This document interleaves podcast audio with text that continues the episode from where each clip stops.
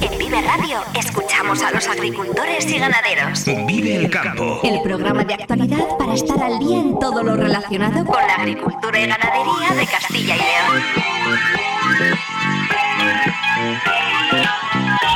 Vive el campo con Jaime Sánchez Cuellar.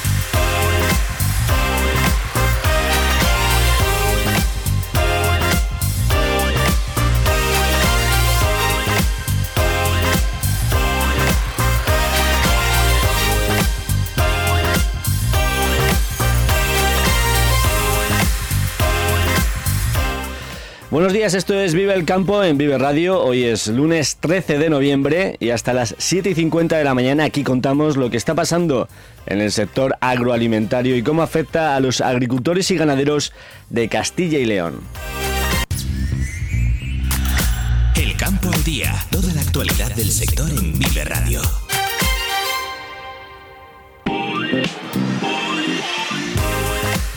El Consorcio Nacional de Mejora Genética de la Cebada, en el que participa el Itacil, ha registrado dos nuevas variedades de cebada de seis carreras, Arba y Júcar, de alta productividad y adaptadas a las condiciones climáticas de la comunidad. Hoy vamos a hablar con el investigador Francisco Ciudad, que ha participado en el proyecto para que nos explique el proceso de selección de estas dos nuevas variedades. Comienza la semana en los mercados agrícolas con tendencia a la baja en las lonjas nacionales pese al repunte que se produjo el miércoles en el mercado internacional. Lo analizaremos con Rubén Orihuela de la lonja online Abastores. Acuerdo a tres bandas entre el Parlamento Europeo, los ministros de Medio Ambiente y la Comisión Europea para sacar adelante la ley de recuperación de la naturaleza. Y la baja polarización de la remolacha esta campaña es generalizada en toda Castilla y León con una riqueza media en la comunidad hasta el momento de 15,5 grados frente a los 16,7 grados del año pasado. Vive el tiempo en Vive Radio. Y antes de nada vamos a conocer cómo viene el tiempo, este veranillo de San Martín que nos anunció el viernes eh, Daniel Angulo, que ya mañana estará con nosotros, se mantendrá al menos hasta el jueves o viernes con temperaturas máximas en el entorno de los 16 y 18 grados. Para hoy llegaremos a 19 grados en Ávila, Salamanca, Segovia y Zamora, en Burgos. En Palencia, en Soria y Valladolid serán 18 grados de máxima y en, en León 17 grados.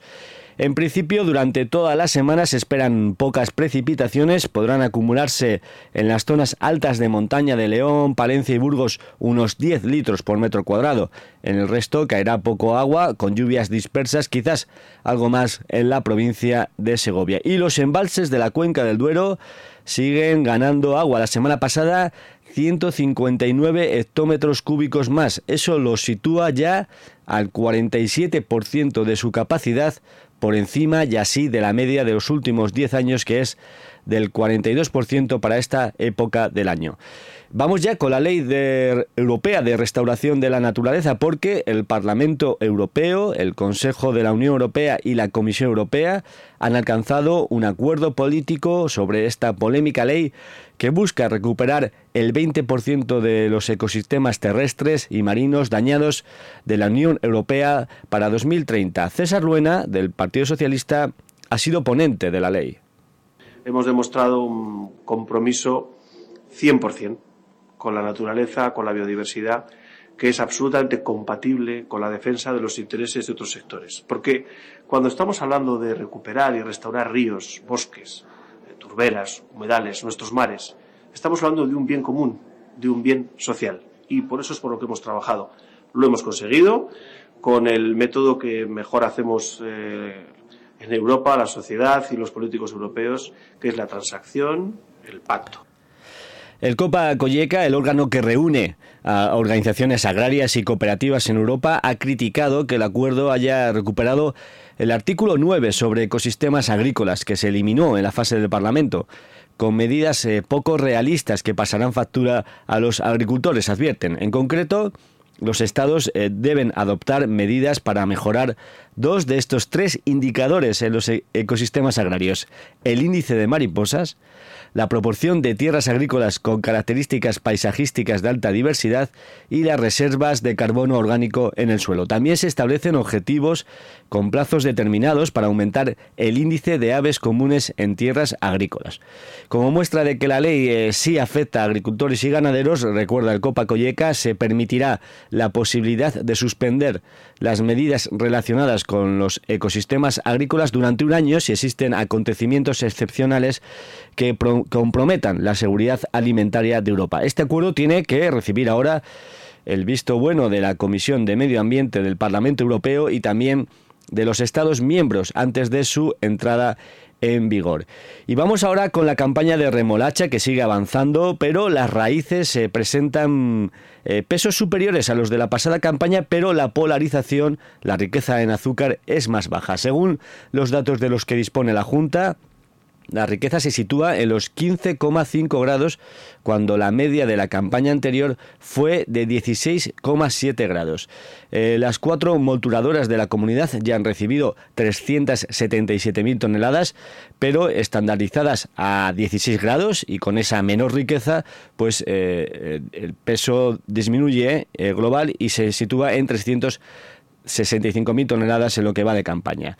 La campaña remolachera de la zona norte se inició con la apertura de la fábrica de Toro eh, de azucarera el 3 de octubre, Miranda de Ebro abrió el 24 de octubre y la fábrica de La Bañeza no empezará la recogida en principio hasta finales de diciembre, previsiblemente, tras el cierre de Toro. Por su parte, eh, Acor en Olmedo comenzó la campaña el pasado 18 de octubre. Esta campaña se contrataron en la zona norte 27.000 hectáreas, un 59% más de superficie respecto al año pasado. De esta superficie, eh, un 91% está en Castilla y León, pero también hay en Álava, en Huesca, en La Rioja, en Navarra, incluso en Zaragoza. La cooperativa COR ha contratado para esta campaña 9.867 hectáreas con un 5% de la superficie en Álava.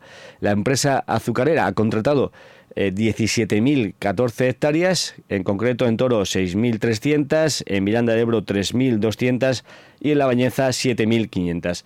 Los ataques de cercospora y una semilla más desprotegida por no estar tratada con neonicotinoides podrían estar detrás de esta baja eh, polarización. Jesús Posadas, presidente de Acor. La gran preocupación, desde luego, es que el agricultor está teniendo una riqueza muy baja de azúcar en su remolacha, el gran ataque de cercospora que tiene el cultivo y que este año, por las variedades que hemos tenido que sembrar debido a la eh, anulación a última hora de las semillas con ninis, están siendo muy pocas eh, resistentes a la cercospora, ¿eh?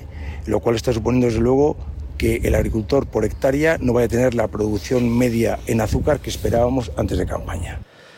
Y la Junta Electoral de la Indicación Geográfica Protegida Aluvia de la Bañeza, León, ha proclamado vocales electos a todos los candidatos que se presentaron a esta figura de calidad, por lo que no ha sido necesario recurrir a las votaciones. Los vocales electos tomarán posesión de sus cargos en próximas fechas y elegirán un presidente entre ellos o podrán recurrir a la figura de un representante externo. Por tanto, eh, se cierra el riesgo que había de que se perdiese eh, esta indicación geográfica al no haber eh, candidatos para presentarse al equipo directivo.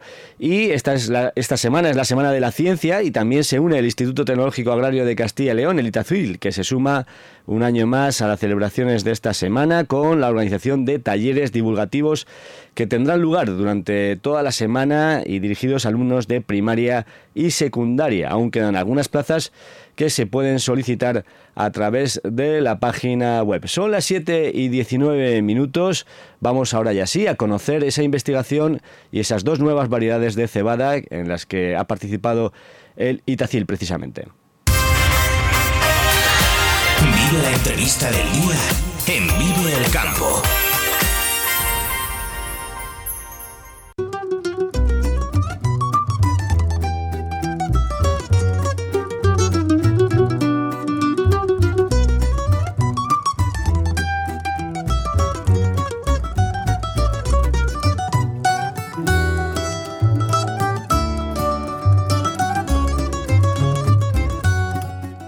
El Consorcio Nacional de Mejora Genética de la Cebada, que ahora lideran el Instituto Tecnológico Agrario de Castilla y León y la Estación Experimental Aula Dei del Consejo Superior de Investigaciones Científicas, eh, ha registrado dos nuevas variedades de cebada y ya son 11 las variedades registradas tras años de investigación y mejora genética. Hay que tener en cuenta que desde que comienza la investigación de una nueva variedad hasta su inscripción en el registro pueden transcurrir eh, más de 15 años. Las dos nuevas variedades de cebada se llaman Arba y Júcar y vamos a conocer más sobre sus características y cómo es el trabajo hasta que una variedad llega a ser eh, comercial. Lo hacemos con Francisco Ciudad Bautista, investigador del Itacile. Francisco, buenos días. Hola, buenos días. Háblanos eh, de las características de las dos eh, nuevas variedades de cebada, arba y júcar, que habéis logrado incorporar al registro de variedades comerciales y protegidas. ¿En qué destacan? Eh, bueno, mira, ambas variedades son variedades de seis carreras y proceden de, de, nuestro programa de mejora genética que ha sido bastante exitoso en el registro de variedades de seis carreras. Eh, se caracterizan porque tienen un, requerimiento de vernalización relativamente corto y una alta sensibilidad a fotoperiodo. Esto les hace que no se adelanten demasiado en siembras tempranas de invierno y, y, también se comportan relativamente bien en aquellos ambientes donde la vernalización es relativamente escasa, como pueden ser las siembras más tardías o en zonas más cálidas, donde no tienen suficientes horas de frío para que vernalicen las variedades de invierno.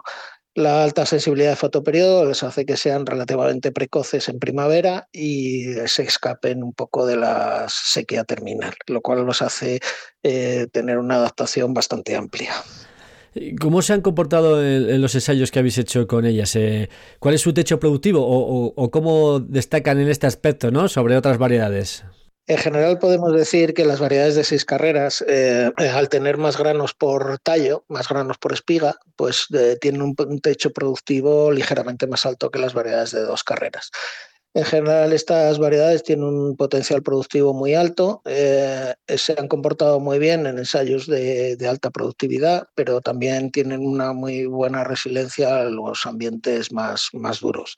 Eh, si están públicos los, eh, los resultados de los ensayos independientes de los nuestros, realizados por la Oficina Española de Variedades Vegetales en los ensayos de valor agronómico que han realizado para autorizar la comercialización de estas variedades y están disponibles en la página web del Ministerio de Agricultura, dentro de la Oficina Española de Variedades Vegetales, dentro del catálogo de catálogos comunes y de variedades comerciales y protegidas, pues se pueden encontrar las fichas particulares de cada variedad y en ella encontrar una ficha en la que se dan tanto los descriptores de la variedad y las características que tienen como los resultados en sus propios ensayos. ¿Y a partir de cuándo estarán disponibles estas dos eh, variedades, Arba y Júcar, en el mercado? ¿Ahora tienen que multiplicarlas las casas comerciales? ¿Cómo, es el procedimiento? Eh, bueno, ahora mismo, eh, durante estos dos años que han estado las variedades en, en, los ensayos oficiales de, del Ministerio, pues nosotros hemos procedido a hacer los dos primeros eh, procesos de multiplicación de semilla comercial. En particular, hemos hecho las generaciones G1 y G2. Eh, a partir de este momento, nosotros la hemos enviado también estas variedades a, la red eh, Genuce para su promoción dentro de las redes de ensayos de las comunidades autónomas, que, es, que están formando parte de la red Genuce. Eh, durante estos dos años que están en la red Genuce, haremos oferta pública a todos los seleccionadores nacionales para, para ver cuál, quiénes tienen interés en su comercialización y bueno, pues eh, se asignan a la variedad que compromete, a la casa comercial que compromete una mayor producción de, de estas líneas.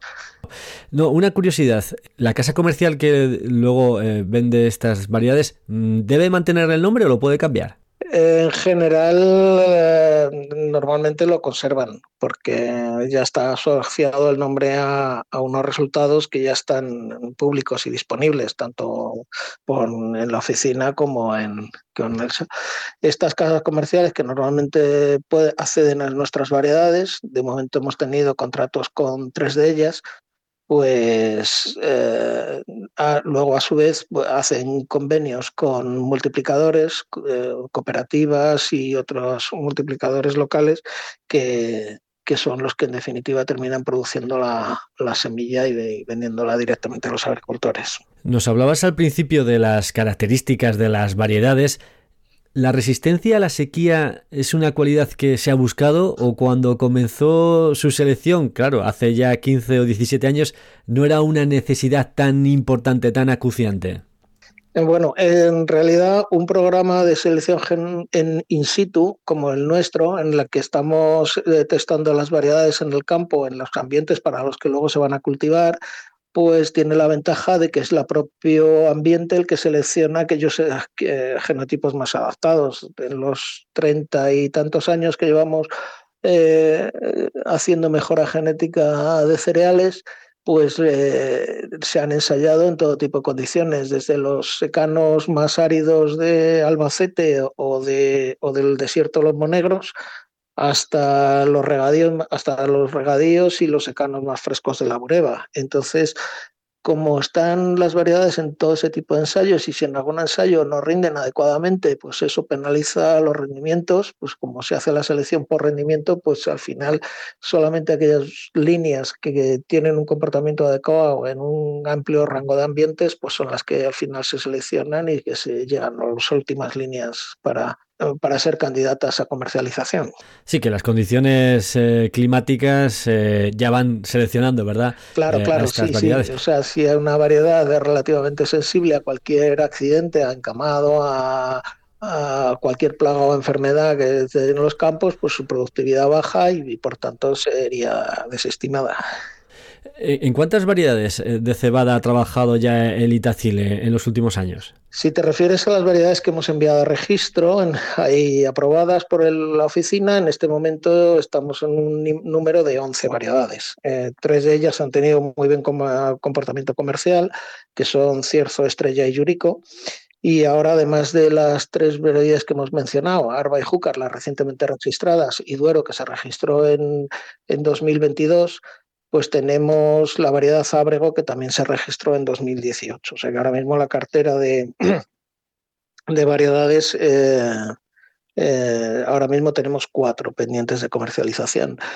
Eh, todas estas variedades, tanto los técnicos de las casas comerciales o, o, los agricultores podrán verlas en las jornadas técnicas que Genuce va a organizar el año que viene aquí en la finca de Zamadueñas, en Valladolid.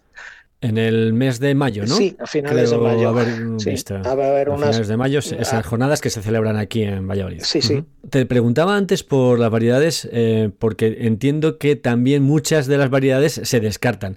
Eh, es decir, se estudian en campo, ¿no? En, esta fase de análisis que hacéis, en este trabajo de investigación, y luego mm, realmente las que llegan a la fase comercial, pues eh, será un, porcentaje eh, absolutamente minoritario de todo lo que estudiáis. Sí, más o menos se estima que se tienen que evaluar eh, entre 40.000 y 100.000 plantas en la generación tercera para conseguir una variedad comercial competitiva o mejor que lo que ya está en el mercado. Estamos hablando de unos números eh, muy altos. Nuestro programa de mejora más o menos está en esos números, es decir, tenemos en torno a, hemos tenido eh, en algún año hasta, hasta 20.000 líneas en, en, la generación tercera. En los últimos años estábamos trabajando entre 7.000 y 8.000 eh, líneas en la generación tercera con el objetivo de obtener una variedad por año al máximo.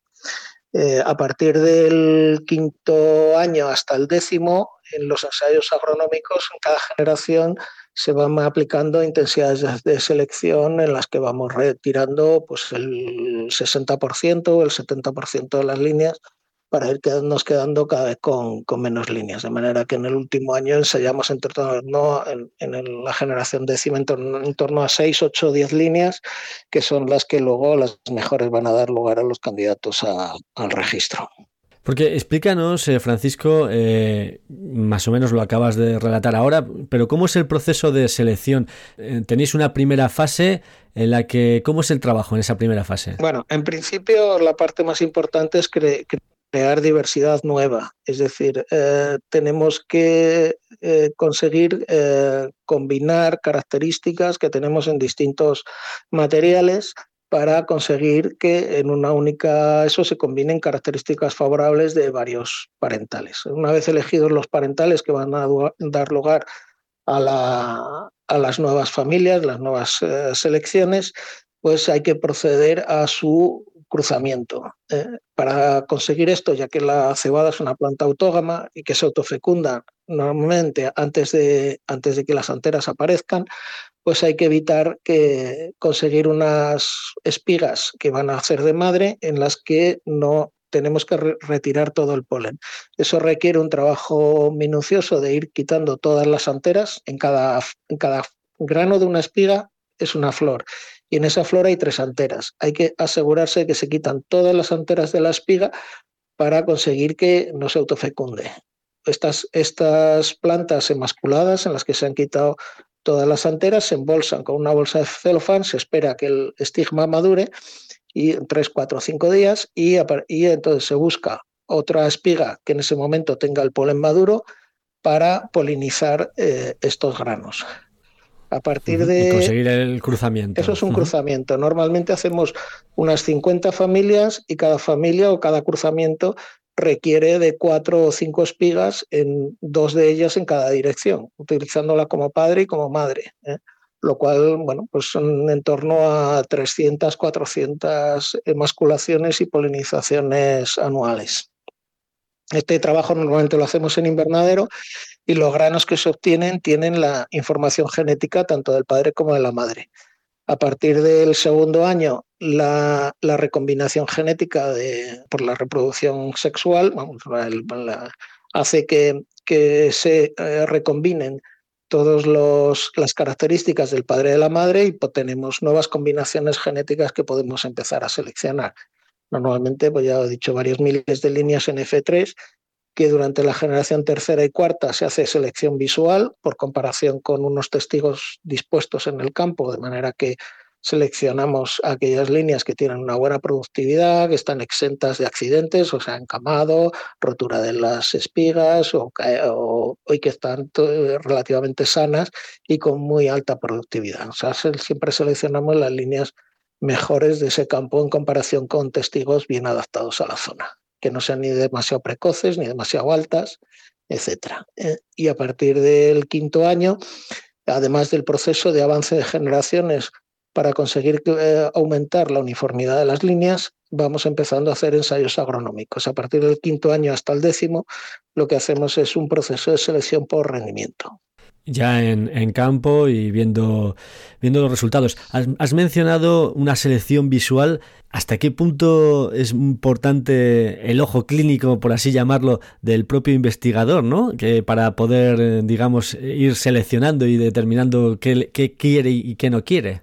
En general, eh, el ojo clínico en estas generaciones no es tan importante porque, eh, en definitiva, cuando salimos al campo, en la cebada se ven las espigas, entonces se ven las líneas que tienen muchas espigas y bien grandes y, con buena, buen llenado de grano, frente a las que pues, tienen menos rendimiento. ¿no? En general, eh, lo más importante del ojo clínico del investigador es la elección de parentales. Lo crítico de un programa de mejora genética es la, elección de parentales. Y la pregunta que os habrán hecho más de una vez, eh, todo este proceso no se puede acelerar, eh, no se puede obtener una semilla de forma más rápida. Hay métodos en los que se pueden acelerar pasos. Eh, uno, el, este de selección genealógica, los, los procesos de, mejora genética de autógamos, en general se basan en avanzar generaciones para conseguir una... En cada generación se va reduciendo la diversidad genética a la mitad y por tanto necesitamos un número elevado de generaciones para conseguir la uniformidad adecuada.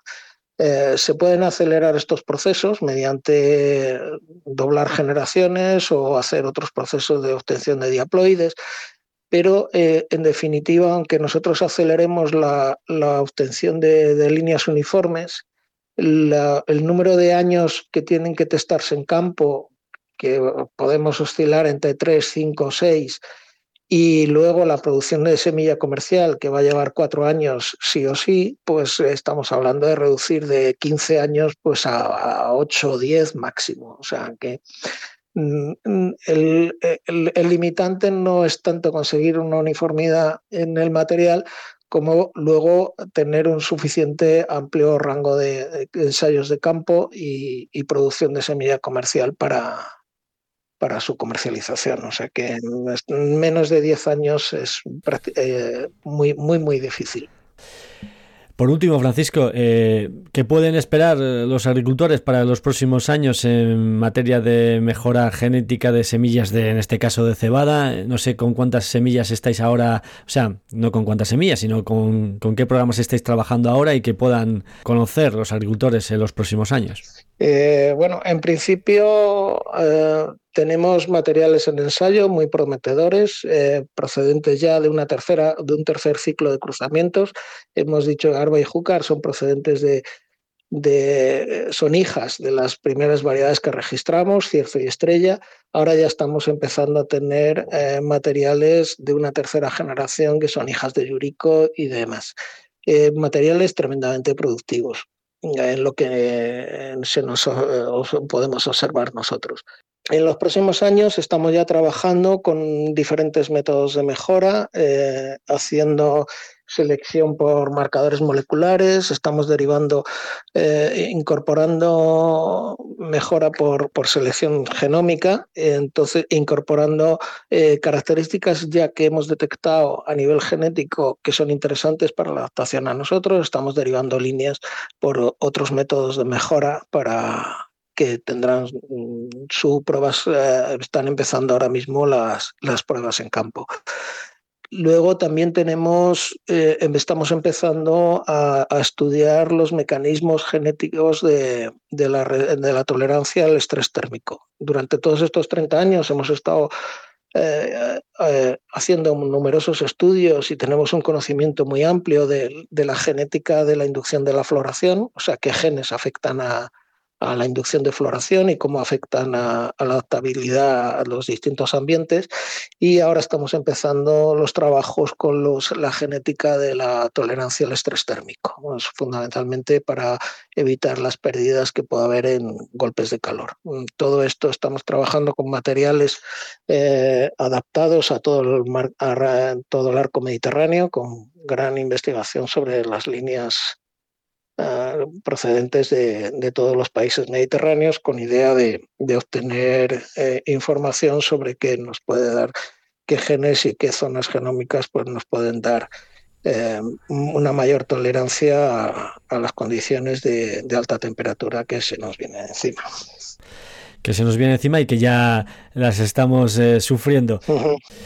Francisco Ciudad Bautista, investigador del ITACIL, que ha participado en este proyecto de investigación ¿no? para la mejora genética de la cebada, con estas dos nuevas variedades incorporadas al registro de variedades comerciales. Eh, Francisco, muchas gracias por estar esta mañana con nosotros aquí en Vive el Campo y muy buenos días. Gracias a vosotros por dar a conocer nuestro trabajo. Agricultor, Florimón Desprez te recomienda el trigo filón Filón, calificado por el proyecto Light Nadapta como el todoterreno de los trigos. Filón, gran adaptación en secanos y altísimo potencial en regadío. Florimón de Spread, seleccionando las semillas de mañana frente al cambio climático. Trigésimas segundas jornadas gastronómicas de caza en el restaurante La Matita. Hasta el 3 de diciembre, venga a degustar nuestras especialidades con la mejor carne de caza. En Collado Hermoso, restaurante La Matita.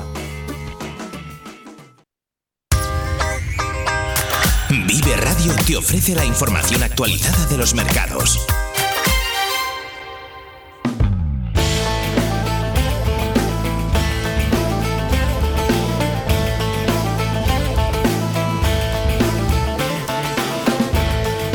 Sigue una semana más el descenso lento pero continuo del precio de los cereales en las lonjas españolas. Vamos a analizar eh, cómo está la situación de los mercados agrícolas como cada lunes con Rubén Orihuela de la lonja online Abastores. Eh, Rubén, muy buenos días.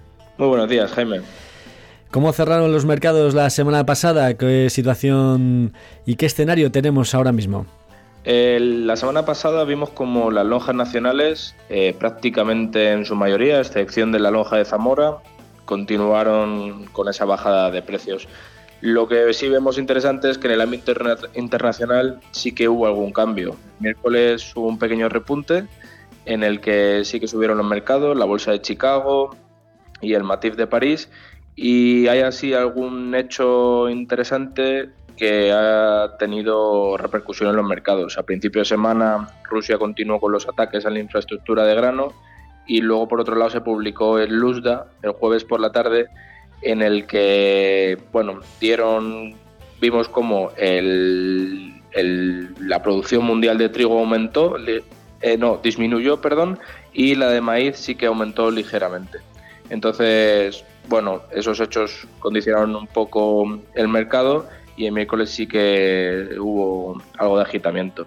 Ese agitamiento al que te refieres de mediados de la semana pasada con ese, esos cambios en los mercados internacionales, eh, ¿hay que esperar a que se confirmen esas tendencias o podrían trasladarse a los mercados nacionales próximamente? No, de momento el aumento fue el miércoles, que subió algún euro. En la lonja de Bastores sí se marcó ese euro, porque hubo alguna operación que quizás sí que se empezaron a realizar un euro más caro, pero lo perdió ya el jueves pasado y el viernes continuó la caída.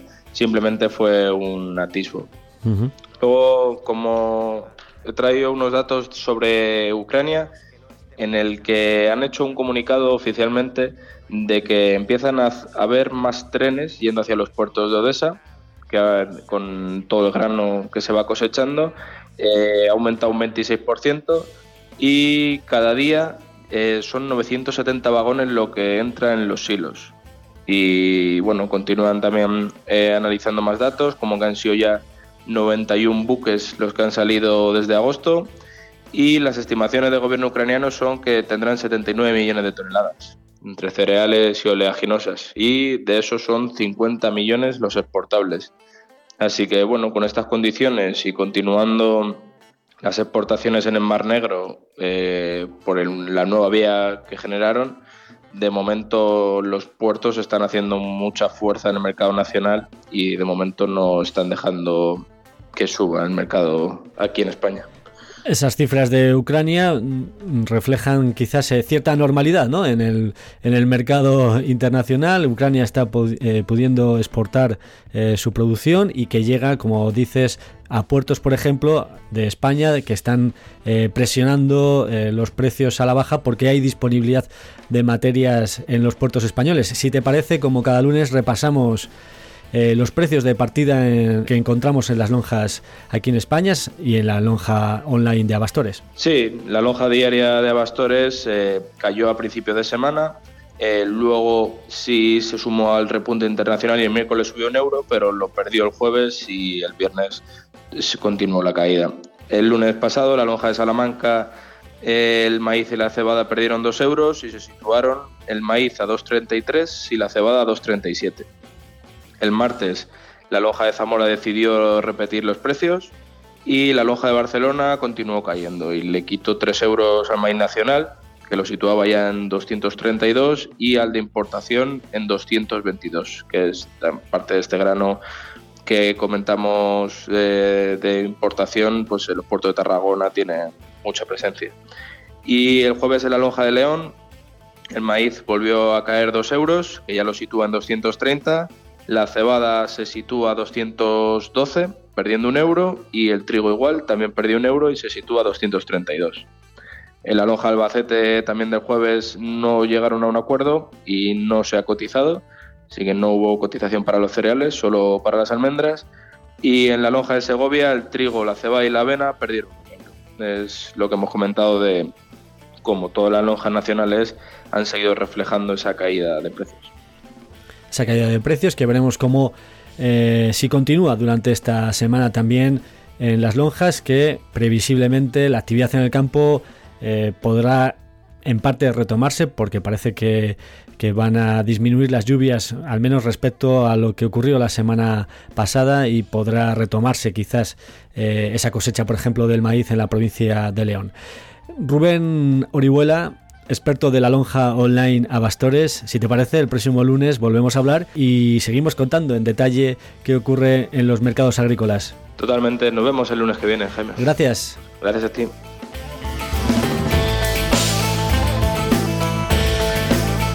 Y en la mesa del lechazo de Castilla y León, de Villalpanto, de Zamora, eh, se repitió el viernes las cotizaciones de los lechazos, que se sitúan por el momento en 6 euros con 20 céntimos el kilo el lechazo con IGP, el lechazo tierra de sabor a 5 euros con 75 céntimos, el lechazo de 10-12 eh, kilos a 5 euros con 65 céntimos el kilo. El cordero lechal de 13-16 kilos para engorde eh, se sitúa en 68-70 euros por animal.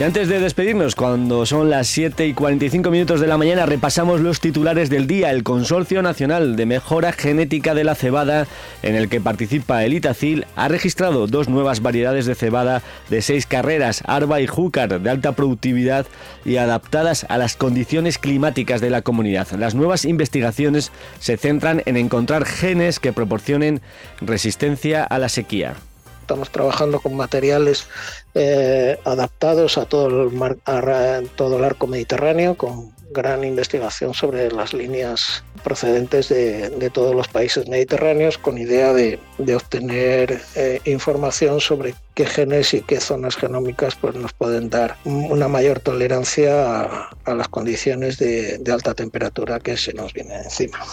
Acuerdo político para sacar adelante la ley europea de restauración de la naturaleza. Se recupera el artículo que afectaba a los sistemas agrarios con medidas que tendrán que aplicar los agricultores para mejorar algunos índices medioambientales, aunque se podría suspender su aplicación un año si está comprometida la seguridad alimentaria.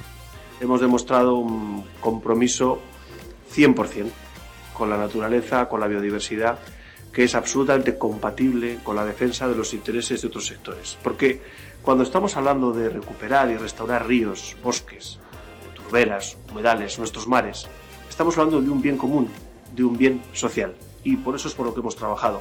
Lo hemos conseguido con el método que mejor hacemos eh, en Europa, la sociedad y los políticos europeos, que es la transacción, el pacto. La baja polarización de la remolacha esta campaña es generalizada en toda Castilla y León, con una riqueza media en la comunidad de 15,5 grados frente a los 16,7 grados del año pasado. La gran preocupación, desde luego, es que el agricultor está teniendo una riqueza muy baja de azúcar en su remolacha, el gran ataque de cercospora que tiene el cultivo y que este año, por las variedades que hemos tenido que sembrar debido a la eh, anulación a última hora de las semillas con ninis, están siendo muy pocas eh, resistentes a la cercospora, ¿eh? lo cual está suponiendo desde luego que el agricultor por hectárea no vaya a tener la producción media en azúcar que esperábamos antes de campaña.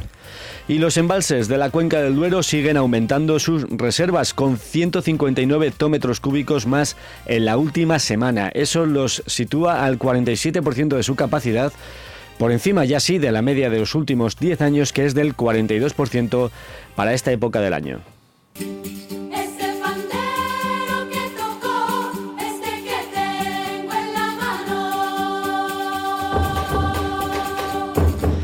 Hasta aquí el programa Vive el Campo, la cita diaria con la actualidad del sector agroalimentario en Vive Radio.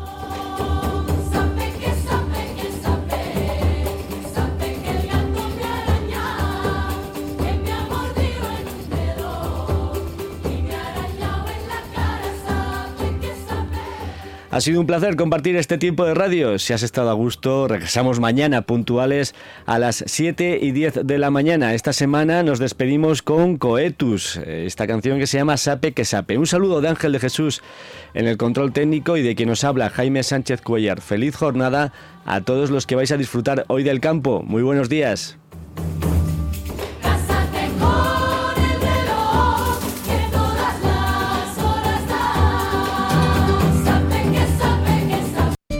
Agricultor, Florimón Desprez te recomienda el trigo filón. Filón, calificado por el proyecto Life Nadapta como el todoterreno de los trigos. Filón, gran adaptación en secanos y altísimo potencial en regadío. Florimón Desprez, seleccionando las semillas de mañana frente al cambio climático.